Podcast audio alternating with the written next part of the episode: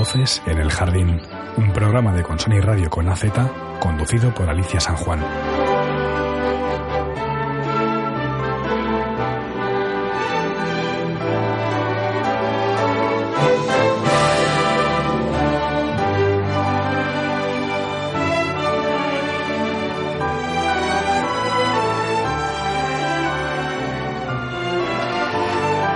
Hola, ¿qué tal? Arracha León comienza Voces en el Jardín, un programa de Consoni Radio con Azcuna Centro A que estrenamos hoy aquí en La Lóndiga con muy buena compañía, con mucha ilusión y con vocación de que seamos capaces de abarcar contenidos que os puedan interesar. Aquí están Alberto de la Hoz en el control técnico, Alicia San Juan, la que os habla, y los protagonistas de hoy, a los que enseguida vamos a presentar. Bueno, un jardín hemos pensado que es un buen escenario, un lugar muy adecuado para hablar, para comunicarse en libertad, para intercambiar opiniones, para curiosear un poco, que un jardín frondoso, un jardín con la mala hierba, pues esas variedades que se producen en los jardines y que nos sirven también pues para tomar aire, para, para curiosear y para olfatear. Así que con esa intención también hemos pensado que Voces en el Jardín podría aglutinar a gente de diferentes ámbitos profesionales que tuviera ganas de pasarse por este estudio de radio y conversar. Hoy las voces de este jardín corresponden a Chani Rodríguez, escritora y periodista. Hola Chani, a Rachel León. Hola Alicia. ¿Qué tal? Pues muy bien, encantada de estar en este primer programa de este jardín tan prometedor. Tan florido, ¿verdad? Tan florido. y John Maya, que es Bercholari, escritor y cantante. Esa es otra de las voces de nuestro jardín de hoy. ¿Qué tal, John? Gracias. ¿Os conocíais vosotros dos? ¿Habéis, bueno, os conocíais, es obvio que os conocíais, pero no sé si habéis coincidido en alguna encerrona de este tipo. no, de este tipo no, pero sí habíamos coincidido así alguna vez. Sí, yo creo que alguna entrevista me has hecho tú incluso, ¿no? Sí, yo te he entrevistado sí, varias vez veces. Pues, recuerdo cuando publicaste Río Mundo. Sí. Y también hemos coincidido en una entrega de premios, en una ocasión en la que tú fuiste premiado aquí en Bilbao, algo relacionado con la Feria del Libro, con la Cámara del Libro de Euskadi. Sí, me dieron el premio de los libreros con A Paisa Cobeto, un libro que escribí sobre una expedición. Sí. Eso es. Lo que no sé es si alguna vez os habéis sentido eh, reflejado el uno en el otro. Y me explico. Nosotros cuando pensamos en juntaros aquí en este primer episodio, que no lo he dicho, pero se titula Procedencias, pues eh, bueno, pensamos que ambos habíais reflexionado de alguna manera, aunque también desde diferentes lugares, pues el asunto, la idea de la emigración. De la emigración de aquellas personas que procedían de Galicia, Extremadura y Andalucía y que en los años 60 llegaron aquí a Euskal Herria.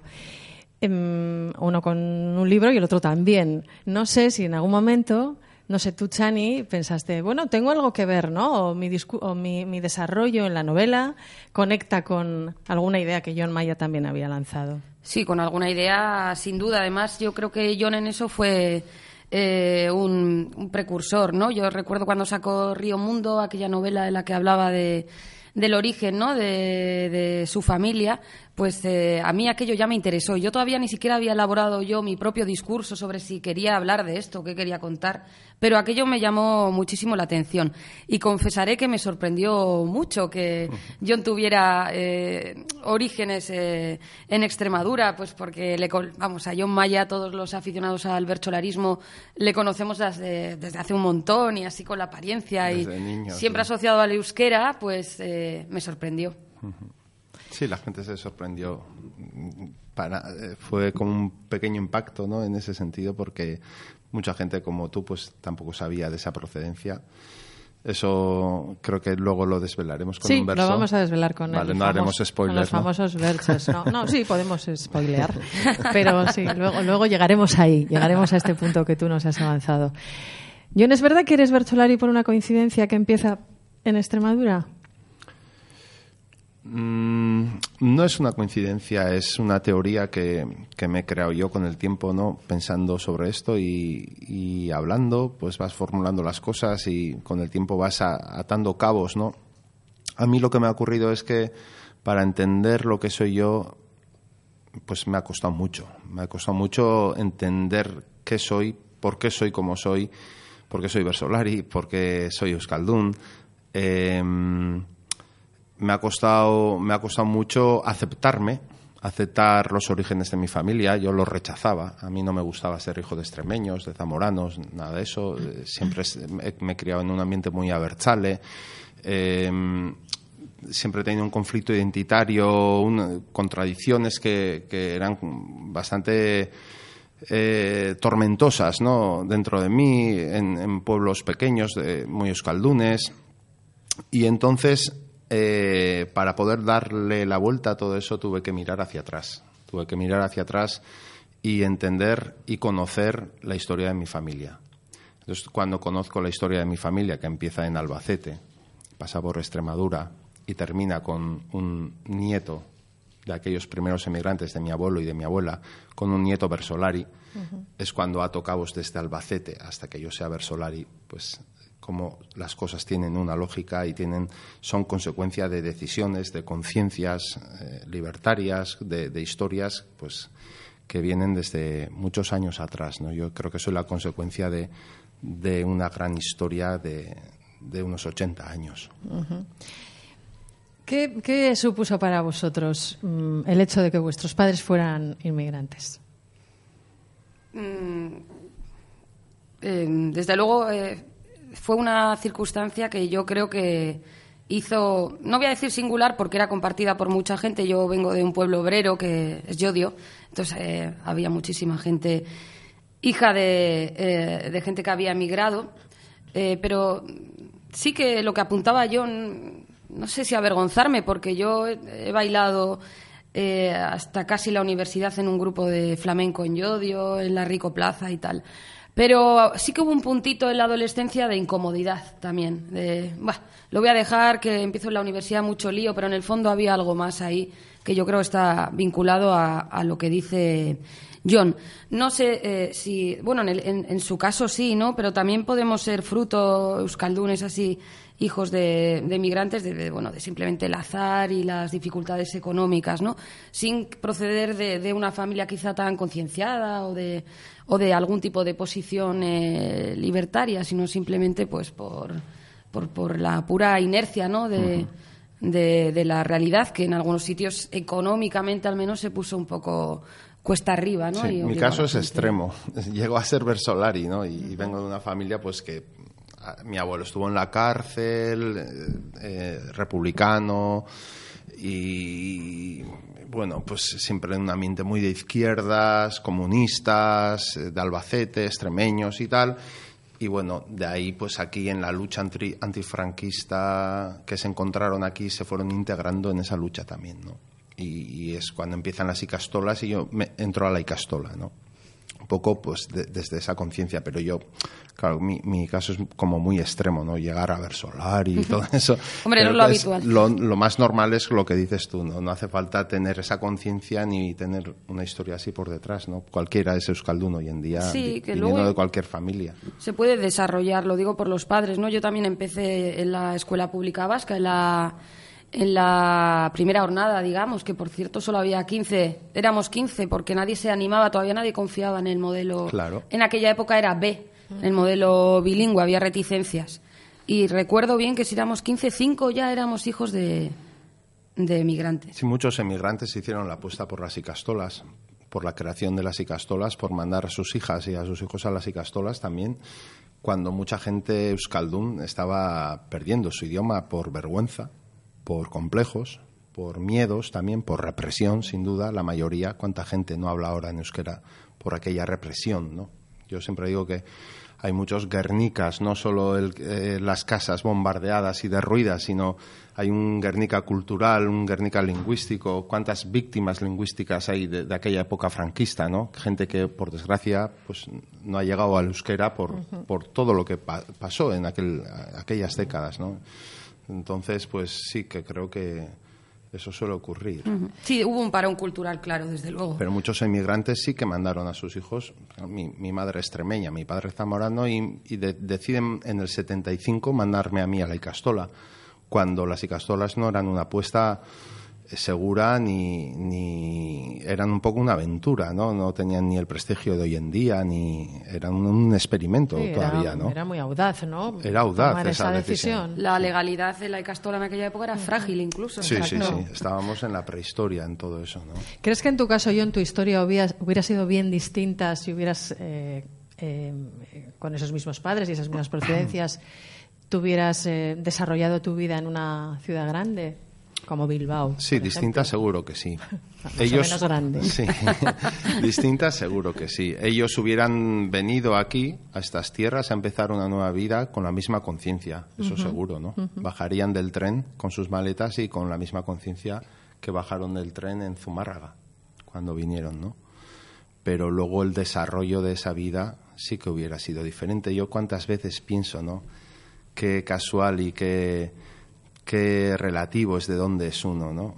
Con la importancia que se le da a eso, pero si, si mis abuelos llegan a bajarse en vez de Zumárraga en, Burgos, del tren, pues ya no serías Bercholari, seguramente. fíjate, ¿no? Pues figúrate. Qué, cosa es, qué, qué, casual es lo que yo soy, ¿no? Y si llegan a bajarse en Burdeos, pues qué hubiera sido, ¿no? Entonces, todo eso de, de, de, dónde eres, y pues para mí es importante, ¿no?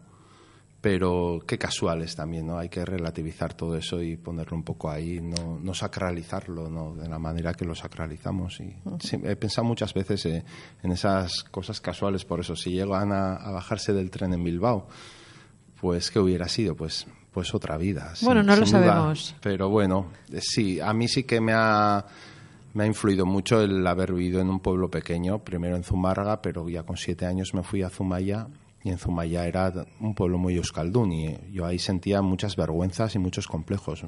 Yo tapaba mis apellidos, me daban vergüenza mis apellidos.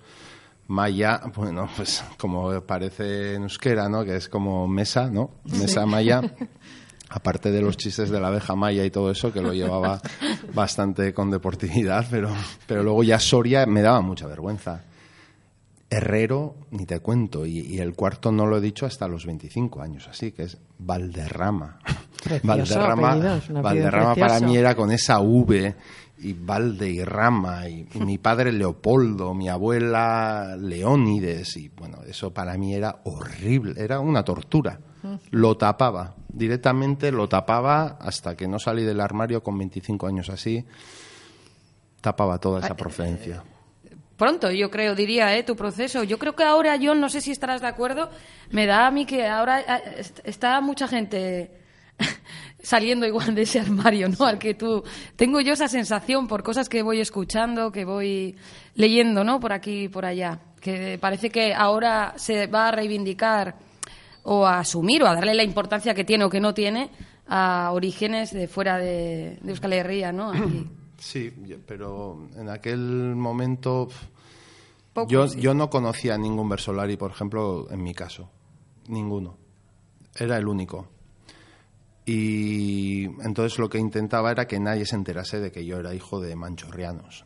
Porque yo en la cuadrilla de mis padres, por ejemplo, oía utilizar esas palabras con normalidad. Manchurriano, coreano, belarrimoza, maqueto todo eso lo escuchaba en la calle, en, mi pueblo, y yo lo utilizaba también, incluso todos esos términos, ¿no? claro, luego pensaba, pero sí, toda mi familia, mi abuela es así, todos son así. ¿Pero a ti te llamaron alguna vez directamente machurriano? No, no, a mí no me llamaron directamente. Yo simplemente quería evitar eso. y, y como Versolari también, por ejemplo, una vez que gané una chapela con 18 años, una chapela importante en aquel momento, estaban mi padre y mi madre que vinieron hasta Rentería a, a escuchar la final, eh, aquella final, y, y, no les dejé acercarse a, a, felicitarme. Se acercaban y los esquivaba, me iba por un lado por otro. así les toreé hasta que se fueron de la vergüenza que me daba hablar en castellano con ellos delante de los otros versolaris. Después de ganar una chapela, decía, soy como un cáncer Estoy pervirtiendo este mundo, yo estoy metiendo el castellano, el español eh, en este mundo, o sea, no me lo permito ni yo. Hacía cosas así, de feas, ¿no? Oye, yo creo que es un buen momento para que escuchemos esos versos con los que saliste, como dice Chani, del armario. Sí, esto Nos- fue con 25 nos años en, en la final de Euskal Herria. Tenías de- 25 años. Sí, en el Yo también 97. creo, como ella, que el proceso, o sea, que, que, que conseguiste darle la vuelta relativamente pronto, Bueno, ¿no? a mí se me hizo Se largo. te hizo muy largo porque... Esto fue en la final, delante de 11.000 personas, y lo que nunca me atreví a decir a mis padres eh, a la cara, digamos, y en prosa, pues lo dije allí en verso. Abuela ta abuelo haien aurretik. Herri hontan sustraitzen asmatzea gaitik. Neuke maita dezaket guztien gainetik Euskeraz badakit bertzoz darabilkit dena zuengatik alaxe dagokit Denek kantatu duten ere ahotik Denek kantatu John, cuando escuchas esto, ¿qué pasa por tu cabeza?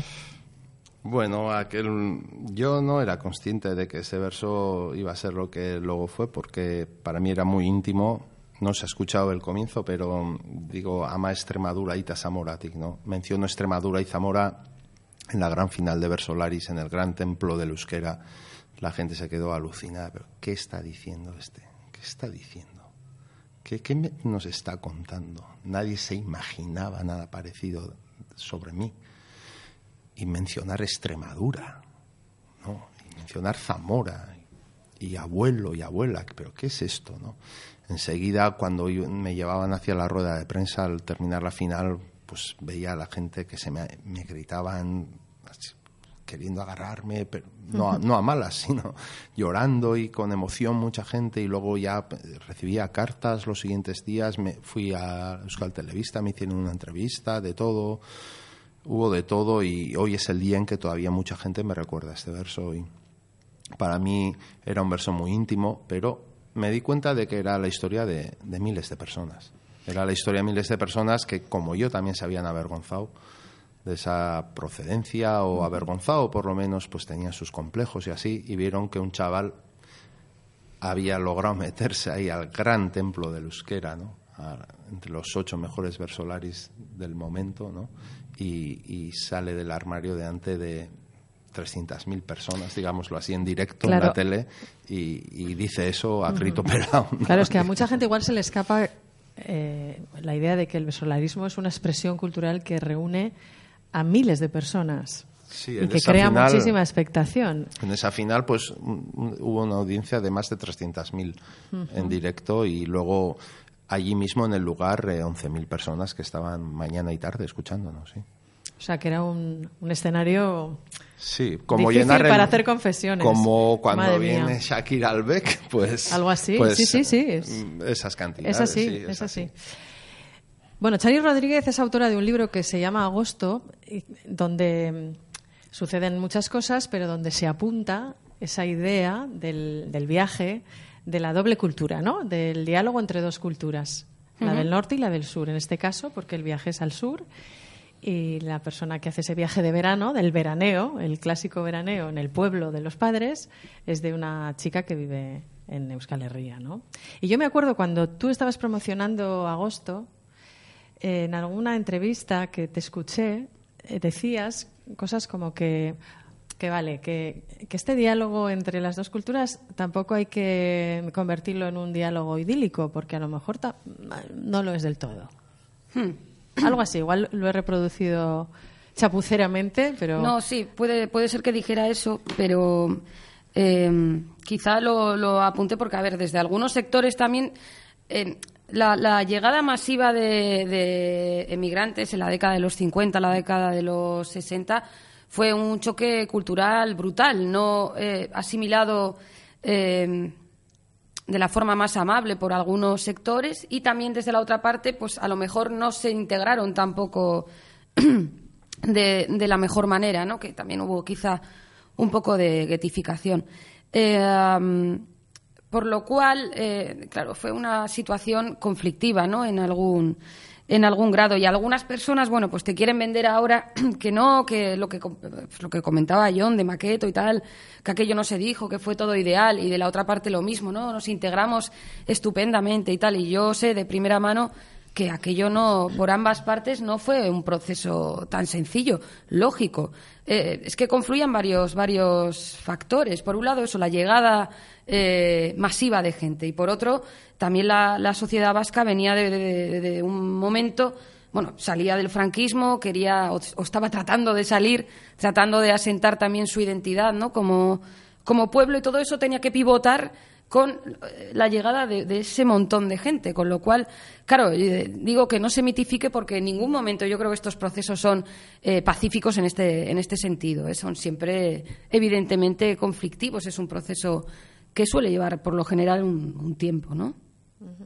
Y tú en tu caso, Chani, ya colocándonos en la realidad, no en la literatura de ficción, en tu caso, tú observabas que esa que no había flu- que esa, que esa inex- que no existía fluidez entre el- en ese diálogo entre esas dos culturas. Mm, Lo viviste en tus propias carnes. En todo momento sospecho que no, que no lo habría. Yo también, eh, como estudié en euskera y tal, pues yo no tengo un recuerdo, la verdad, conflictivo en ese sentido de la infancia en el, en el cole. En cambio, de cuando bailaba y tal, pues la verdad es que nadie iba a vernos así, era todo como muy... Iban los de el centro extremeño, el centro... Bueno, y algún amigo que recordaré siempre de Anchari, pero por amor a la danza, ¿no? Porque al fin y al cabo, si te gusta la danza, no puedes evitar pararte a, a mirar. No iba mucha gente a vernos. También es verdad que luego llegaban las fiestas del pueblo y toda esa comunidad eh, migrante, pues igual tampoco participaba, ¿no? En exceso de, de aquellas actividades. Y bueno, sí, ahí sí que, sí que, bueno. El otro día entrevisté a unas chicas de un grupo de, de baile de, de flamenco y haciendo memoria, para un artículo, haciendo memoria de, de aquello, decían que, bueno, igual no les decían nada, pero ellas notaban que las miraban mal y también como ellas mismas avergonzaban igual un poco, pues a lo mejor igual no era para tanto, pero ellas ya se lo tomaban igual incluso peor, ¿no? Porque es que, claro, el ambiente pesaba. Recordemos también cómo han sido las décadas de, de los 80, de los 90 ha sido muy duro. y, eh, y ahí en mitad de eso había unos cuantos, tuvimos que aclararnos ¿no? con esto de, de la identidad, que es un tema eterno, ¿no? Literario al menos es, Sí, sí. es eterno, es una inquietud eterna. Sí, avergonzarse de los eh, orígenes, ocultar los apellidos, no sé, es un conflicto lo suficientemente potente, ¿no? Como para que la ficción lo agarre y no lo suelte. Sin embargo, yo creo que aquí la literatura vasca al menos lo ha tocado poco, ¿no?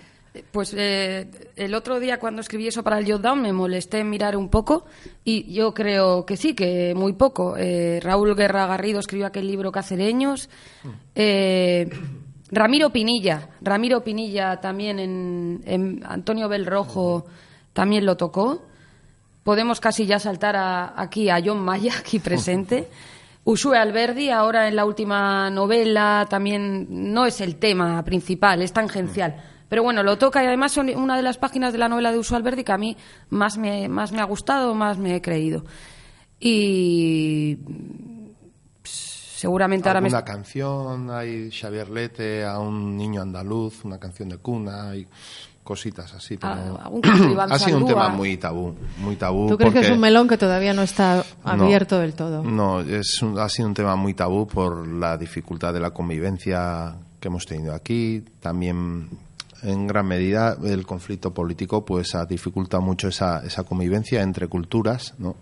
Y han sido dos culturas y dos identidades totalmente enfrentadas, totalmente enfrentadas y que se ha identificado con los bandos políticos, ¿no? Y, y, bueno, como nos hemos estado matando hasta hace muy poquitos años, pues entonces todo eso ha sido un tema muy doloroso y, y- y muy tabú, porque también el voto, digamos, español coincide con las bolsas de migrantes, con la población inmigrante, ¿no? En, en- en su mayoría, por decirlo así simplemente.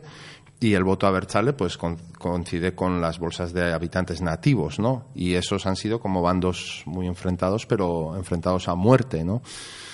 Y, luego, pues, toda esa, llegada de aquella migración ha sido una gran chapuza, ¿no? Una gran chapuza franquista. Eh, yo siempre digo, si, si hoy en día las políticas de integración no logran integrar a casi nadie, que, ¿cómo sería en tiempos de Franco? ¿Qué facilidades tenían aquellas familias castellanas, andaluzas, gallegas, asturianas, extremeñas, de donde sea, para integrarse aquí? Cuando llegan con cuatro maletas a un lugar que desconocen absolutamente, en aquel momento la comunicación era la que era, venir de Andalucía era como venir hoy en día de, no sé dónde, ¿no? Y vienen la mayoría perdedores de una guerra y vienen a un lugar donde la cultura del propio lugar también está perseguida y castigada. ¿Cómo vas a conseguir integrarte ahí? Además, se les instala en barrios periféricos, grandes chapuzas arquitectónicas, verdaderos guetos de migrantes, en las afueras de las ciudades, de los pueblos. Eh, bueno, pues yo siempre pido un poco de empatía hacia esa gente, de cómo tuvieron que venir aquí. Y, y si hoy en día es difícil, pues pongámonos en el lugar de ellos. eh, hace 60, 70 años, pues lo difícil que era, ¿no? Eh, y claro, pues mira, yo este sábado pasado he cantado en Rentería con el coro rociero de Rentería. En Rentería ha habido, mm, igual estoy equivocado, pero 24 o 25 muertos con el conflicto vasco. 24 o 25 muertos en un pueblo. Se dice pronto. Por, los, por las dos partes, además, ha habido muertos. Lo que yo hice el sábado pasado con el coro rociero de Rentería, eso era impensable hace ocho años, hace diez años, hace quince años, cuando can- hace veinte años cuando canté ese verso, todavía era impensable. Cantar yo un versolari con el coro rociero en la plaza central de Rentería, ¿no? Pues este sábado lo hemos hecho y ya es la quinta vez, así que lo hacemos. He inaugurado hasta la feria de abril, fíjate. con la poca gracia que tengo yo. Si te dicen eso aquel día. Bueno, ha, ha sacado entonces arte para cantar, hemos- John. claro. Sí, es para cantar solo, porque entonces eh, eh, pongámonos en el lugar, en el contexto histórico, ¿no? Y, y la gran chapuza franquista, ¿no? De, de aquella migración masiva, de aquella gente, aquella pobre gente, ¿no? Que tuvo que venir a empezar de cero en, en las circunstancias que vino y que se encontró aquí. Sí, a esos barrios de aluvión, ¿no? Que, que se llamaban. Em, Casas baratas, poblado, Sí, Manchuria, barrios, Katanga. claro, los barrios se iban haciendo conforme iba llegando la gente, o sea que no Sí, había ningún de tipo de planificación. el desarrollismo, ¿no? Y así también se han cargado Ah. bastantes pueblos. Por ejemplo, Yodio sería un buen ejemplo. Eh, hablaba John de, de la empatía, ¿no? Y a veces ha, ha faltado y, y- y mucha, y eso también me gustaría comentarlo aquí hoy. El otro día, mm, otra vez, eh, cuando estaba haciendo ese artículo, tuve oportunidad de hablar con gente con algo más de edad que yo, que conserva mejor la memoria. Y, por ejemplo, me contaron que cuando la reconversión, bueno, cuando el cierre de aceros y la, bueno, todas las movidas de aceros, hubo quien dijo, después de que llevaran allí trabajando igual 20 años o así, que, eh, que, se, que conservaran el empleo primero los del pueblo y luego los que habían llegado de fuera, a pesar de que podían llevar allí no sé cuántos años. Pues hombre, la verdad es que decir esas cosas nunca, nunca va a ayudar a, a ningún tipo de convivencia ni de... Es verdad que serían casos puntuales, pero eso se queda grabado a fuego, ¿eh? el daño que tiene que hacer. Ocurre también la circunstancia de que cuando la cultura y el idioma de aquí están perseguidos y castigados, claro, llega, eh, entre comillas, una invasión. Más de 500.000 personas en 20 años. Y dicen, claro, yo aquí no puedo ni, ni aprender en mi idioma, ni expresarme en mi idioma, ni expresar mi cultura de ninguna de las maneras, y me viene una avalancha que en pueblos como el que yo nací, en Urrechu, Zumárraga, de 3.000 habitantes, en 18 años pasa a 20.000. 17.000 emigrantes y 3.000 de- del pueblo. ¿Cómo se siente una persona ahí? Una, una persona nativa ahí, ¿no? ¿Cómo se siente ahí invadida culturalmente, ¿no? Cuando además tiene prohibido y, y castigado su, su idioma y su cultura, ¿no? Pues claro, esas cosas no ayudan a la convivencia. Y luego yo creo que también, aparte del conflicto político, la principal causa, y que se repite después de 70 años, porque yo creo que ca- casi todo se está repitiendo otra vez con la migración actual, es la mirada clasista. Es la mirada clasista, la mirada de clase. Yo creo que ese, ese fue el pri- principal problema y, y hoy en día también. Porque cuando un emigrante viene de Estados Unidos, no es un emigrante, es un estadounidense.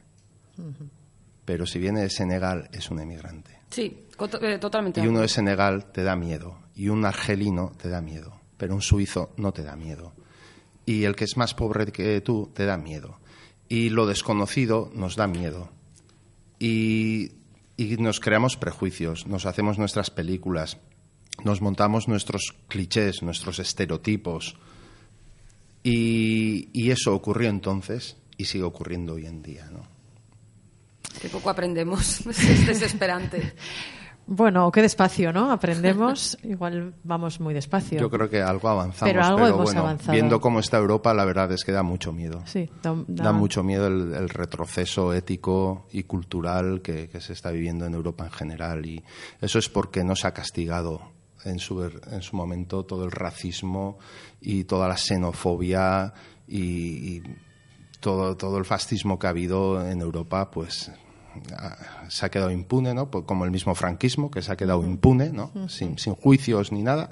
Y bueno, pues todo vuelve, todo vuelve porque no se le ha cerrado las puertas. Y ahora llega el populismo y claro, ese, que confluyan, ¿no? Que para algunos Ciertas- políticos es una idea genial, pero que... que- Es muy que no peligroso el populismo. Es muy peligroso, efectivamente. Pues, eh, ¿te acuerdas cuando John te llamé para proponerte esta charla con Chani Rodríguez aquí?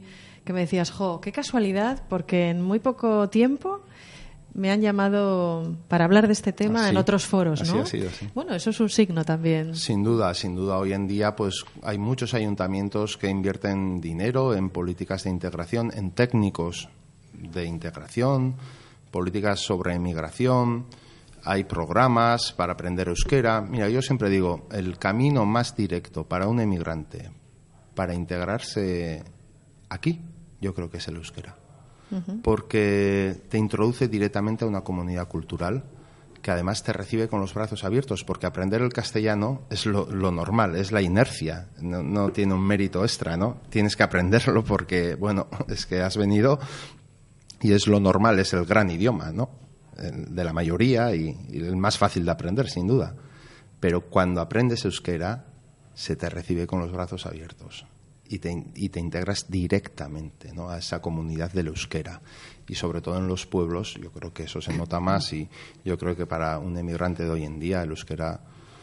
Y yo creo que sí, poco a poco pues hay políticas que facilitan todo eso y hay conciencias que cada vez, pues bueno, podemos ver más, ¿no? Porque también las necesitamos. ¿Y pensáis que hay mucho terreno que conquistar con el euskera todavía?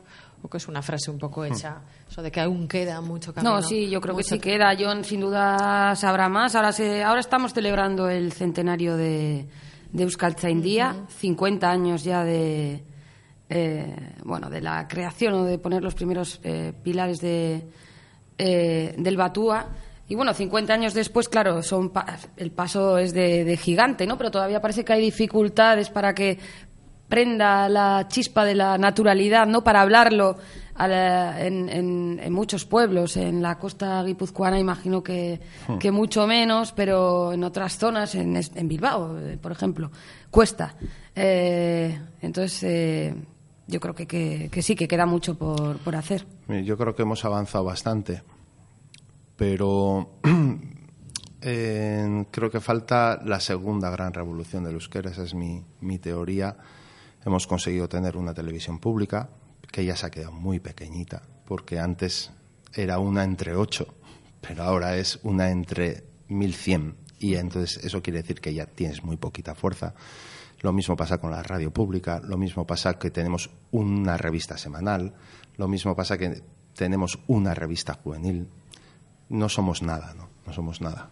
Entonces, eh, el euskera se está quedando como un idioma de la icastola, de la escuela, que los niños que no lo hablan nunca, ni en la calle ni en casa, están obligados eh, a aprender en euskera, obligados entre comillas, ¿no? Es como el idioma del marrón, ¿no? Eh, en las zonas no euskaldunes y luego no tiene apenas referencialidad, pues todo lo guay no es en euskera. Simplemente no es en euskera. No hay play extensión en euskera, no hay canales de música en euskera, no hay televisiones en euskera, no hay juego, videojuegos en euskera. no hay- claro, si nos ponemos, si fuésemos italianos estaríamos alucinando, ¿no? Pero ¿qué pasa? No hay nada en italiano en esta vida, ¿no? Pues aquí, en nuestro país, pues no hay nada de eso en euskera. Entonces yo creo que nos falta ni más ni menos que la gente que va a la Icastola haciendo ese gran esfuerzo en Baracaldo, en Galdaca o en Bilbao, haciendo ese gran esfuerzo de, de aprender en euskera desde niño, puedan vivir en euskera sin que les suponga un esfuerzo. Eso es ni más ni menos, yo creo que eso es lo que nos falta.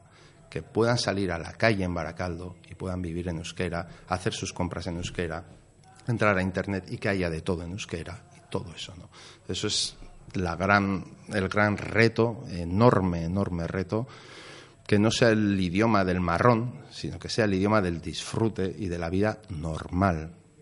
Y no meter a niños en misiones imposibles, sino facilitarles el camino para que puedan vivir en euskera con absoluta normalidad, disfrutando de la vida sin que ello sea una mochila para ellos. Es verdad que encima eso es el, el euskera es el lenguaje de, de clase, ¿no? Con lo que encima lo asocian a, a eso, al rollazo, ¿no? De, de los Sí, a que se te hace cuesta arriba, ¿no? Que se se ha instalado un poco esa idea que yo creo que es No es es muy- culpa de no ellos. es beneficiosa o que es un idioma difícil. Bueno, eso es muy relativo, ¿no? Es una consideración Sí, sí. Se subjetiva. puede al aprender, final, ¿no? está más que demostrado. Claro, está más que exactamente. No es, no es una misión imposible y a No, veces se presenta como algo así, es muy gratificante, además, Claro. eh, aprender cualquier, cualquier idioma, más el idioma de tu tierra, ¿no? Que te abre la puerta a un mundo cultural Enorme. completo. Sí, porque puedes aprender alemán, pero no vas a disfrutar tanto viviendo aquí del alemán. Eh, claro. Pero claro, del euskera vas a disfrutar y mucho. Y mucho, además. ¿no? Yo, tú has disfrutado también mucho con la música, ¿no? Confiesa. Has disfrutado, Sí, te lo has me pasado gusta- muy bien. Me gusta un poco el show, ¿no? ¿Te Los Versolaris somos Sí. muy, bueno, muy parados y es algo muy estático y la métrica y todo eso, pues también me gusta, ¿Te gusta? desmelenarme un poco. Tú te inventaste un grupo muy divertido que se llamaba Calidad de Coventa. Un grupo que era, pf, a mí me recordaba un poco a, a ese grupo francés. A ver si me sale, a ver si me acuerdo ahora yo de ese grupo que me La encantaba. Eh, eh, a ver, eh, lo voy a decir, lo voy a decir en francés, pero deletreado literalmente. Les Negreses Vertes. Ah, ¿Os me acordáis de aquellos? Sí. que hacían una música eh, como muy de mestizaje. A mí me recordaba mucho cuando este grupo apareció en Mm. nuestro panorama. Y tú, te, tú creaste esa formación, hacías las letras, Sí. cantabas, encabezaste Fue- un poco este proyecto que, que ya se acabó. Se acabó hace unos años, sacamos tres discos y estuvimos siete años dando vueltas y sí hicimos algo un poco diferente porque eh, todo el folk en euskera ha sido muy nórdico y muy celta. Y en cambio nosotros pues por primera vez quizás pues lo que hicimos era tirar al Mediterráneo y al sur. La- eran canciones iraníes marroquíes italianas, griegas, eh, era un poco cíngaro, eh, Y hasta bal- cha-cha-cha, si me acuerdo. balcánico, el Sí. cha-cha-cha. Y bueno, todo era muy pseudo, no, no llegábamos a hacer nada bien. Todo era como era una chatarrería, todo, ¿no? Pero era muy gracioso y, y la verdad es que tenía bastante éxito. Bueno, yo he elegido una canción de vuestro primer disco que se llamaba como el, como el grupo, el Calidad de Coventa, una canción que se titula Askizuko Remedios Amaya Nekua, que me parece como muy apropiada para, para ir terminando esta charla. Y además eh, la he elegido porque a Chani le encanta el flamenco y Remedios Amaya es una cantadora que a mí me encanta y que pasó a la historia por aquel festival de Eurovisión en el En el que, que interpretó, descalza en el que quedó- interpretó quién maneja mi barca y nadie le contestó porque no le votó nadie a la pobre. Y Yo le hice y esa canción la porque la leyenda. decía que ella nació al lado de mi pueblo de Zumaya, debajo del barrio de Asquisu. de las que se Eso decía la, la gente, sí. Sí, sí. No Pues. En un campamento gitano. Pues no sé si será verdad, no creo, pero... vamos a escucharla.